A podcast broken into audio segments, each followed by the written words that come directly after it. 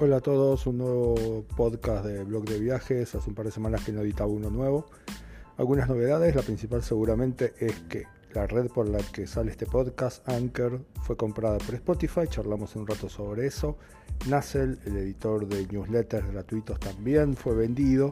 Y además Instagram parece que quiere ahora que veas todos los videos de Instagram TV directamente en el feed de Instagram. Y además algunas cosas sobre Lima la ciudad en la que estoy pasando estos últimos días antes de volver a Buenos Aires.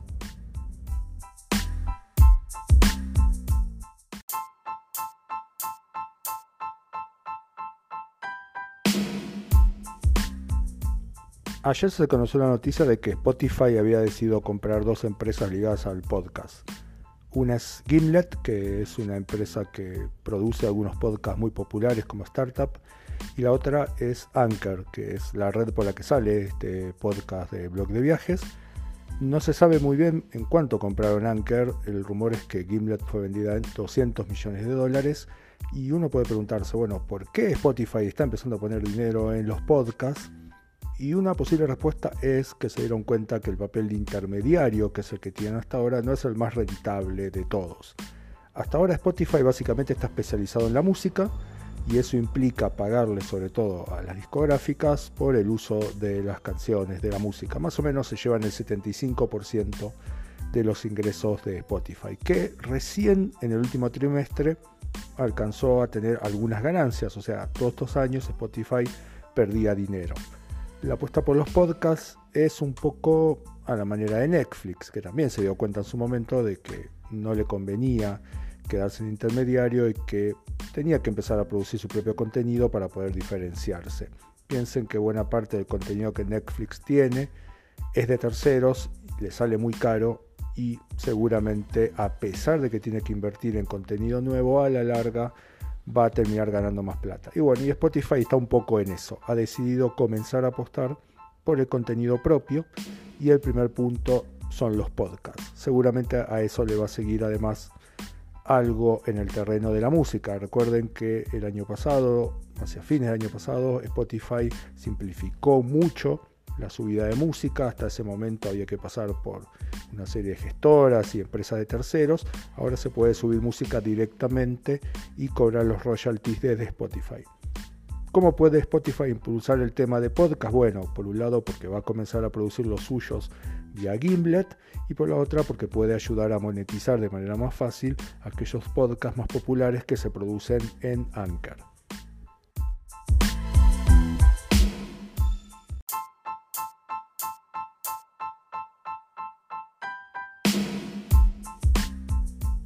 Hasta ahora Anchor básicamente tenía un programa de monetización que solamente operaba en Estados Unidos, que permitía poner algunos anuncios, de hecho este blog ya tiene una publicidad de Anchor específicamente al comienzo de cada uno de los programas. Pero por ahora no se había expandido por fuera de ese país, al menos con la posibilidad de cobros. Con Spotify, que tiene una presencia global mucho más fuerte, seguramente se puede expandir primero el programa de ads o de anuncios y por otro lado por el pago de royalties a partir de las reproducciones de cada uno de los programas. Vamos a ver cómo se da esto en los próximos meses. Por ahora Anker aclaró que va a seguir operando como plataforma independiente. Esto es algo importante porque una de las ventajas de Anker es que cuando grabas tu programa Después puedes subirlo a múltiples agregadores como Google Podcast o Apple Podcast y realmente sería una lástima que eso se perdiera. Por supuesto, podrían apostar a mediano plazo a recompensar la exclusividad del contenido dentro de Spotify Anchor a partir de algún tipo de compensación monetaria, pero bueno, de eso más bien es una especulación y por ahora no podemos decir mucho. Lo cierto es que, al menos para Anchor, seguramente es una gran noticia porque esto le va a permitir tener más recursos para expandirse en el mediano plazo.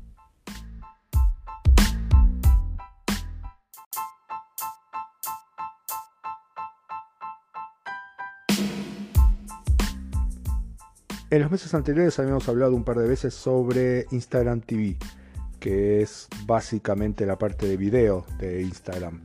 Por ahora realmente no tuvo mucho éxito, más bien fue un fracaso. Eh, si ustedes miran la cantidad de reproducciones que tienen los videos que se suben a Instagram TV, van a ver que esa misma persona por ahí es muy popular en YouTube. En YouTube tiene varios miles de vistas y en Instagram TV apenas si llega a los 100.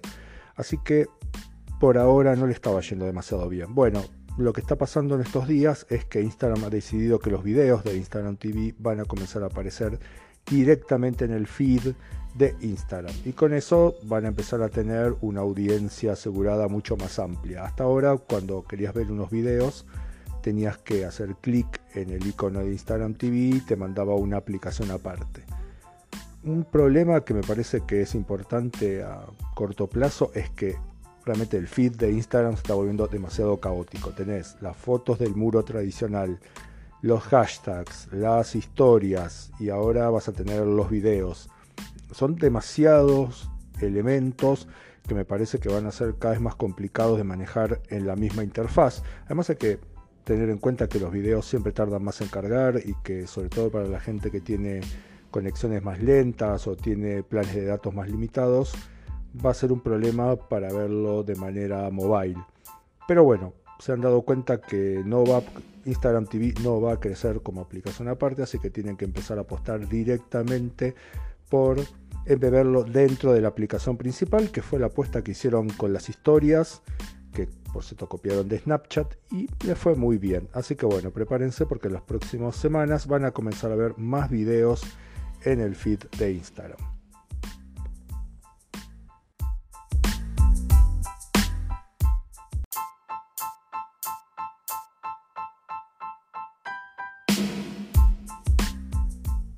Junto con los podcasts, la otra forma de producir contenido que volvió a recuperar popularidad en los últimos años fueron los newsletters. Un punto importante de los newsletters es que normalmente son gratuitos hasta cierto volumen, por ejemplo, hasta 2.000 suscriptores como tiene MailChimp. Pero un editor de newsletters, que es Nassel, que básicamente lo que hace es tomar los contenidos que compartís en las redes sociales o que comparten tus amigos en las redes sociales y armarlo como newsletter. Hasta ahora era gratuito o es gratuito todavía.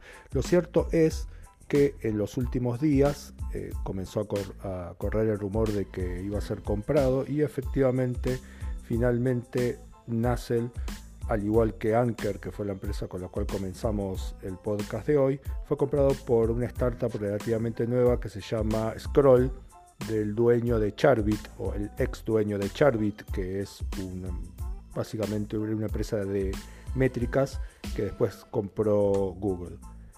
¿Qué se sabe hasta ahora de la compra de Nassel? Que va a seguir operando exactamente igual, que la parte de newsletters va a continuar siendo gratuita y va a seguir integrada a las redes sociales. Así que si están editando newsletters en Nassel, por ahora no hay demasiado que preocuparse.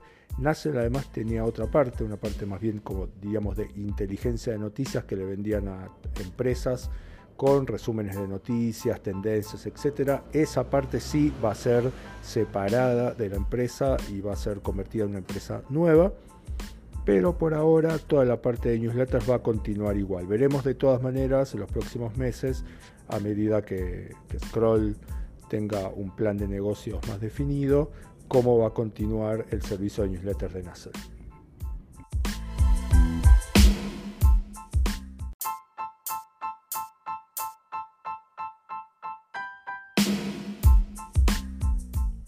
El próximo podcast va a estar dedicado íntegramente a Lima, la ciudad en la que estuve el último mes, pero quería comentar algunas cosas sobre temas puntuales. Vamos a hacer seguramente un resumen sobre el tema de transporte, que es un tema importante acá en la capital peruana. Solamente quería dedicar esta parte a comentar algunos temas sobre las aplicaciones para alquilar autos por supuesto que en Lima opera Uber, que es la más conocida en el mundo, y Cabify, que es la empresa española que está en buena parte de América Latina, y además está disponible Bit, que yo no conocía, que básicamente también pedí para probar el servicio. Hay algunas diferencias entre estas empresas. Vamos por Bit, que es la que menos conocemos porque no opera en Argentina todavía. Eh, acepta tarjetas de crédito, pero por desgracia solamente las que están emitidas en Perú. Así que la única opción que te queda si venís de afuera es pagar en efectivo, que es una de las opciones por las cuales te permite pagar Bit. Es ligeramente más barata que Uber, les diría un 5% más barata que Uber. Vienen bastante rápido los autos, hay buena disponibilidad, vale la pena probarlos. Uber En cambio, me resultó un poco no tan bueno el servicio. Eh, vinieron autos muy buenos y también autos bastante flojos y bastante viejos. Eh, la tarifa es un poco más cara, por supuesto, que los taxis de la calle. Pero recuerden que acá en Lima buena parte de los taxis que andan en las calles eh, no son legales, no están empadronados en ningún lado el precio siempre hay que conversarlo antes de subir, hay que pactar el precio porque no tienen taxímetro y a partir de ahí, bueno, ya sabes cuánto te van a cobrar. Si subís directamente al auto sin arreglar el precio, ya saben que no sos local. La otra empresa que está disponible acá es Cabify. Seguramente esa sí la van a conocer más porque está disponible en muchas ciudades de América Latina. Es aproximadamente un 20% más cara que Uber eh, pero los autos son bastante nuevos y eh, hay muy buena disponibilidad, por lo menos en los lugares que yo pude testear, sobre todo en Miraflores, Barranco, se los encuentra bastante rápidamente.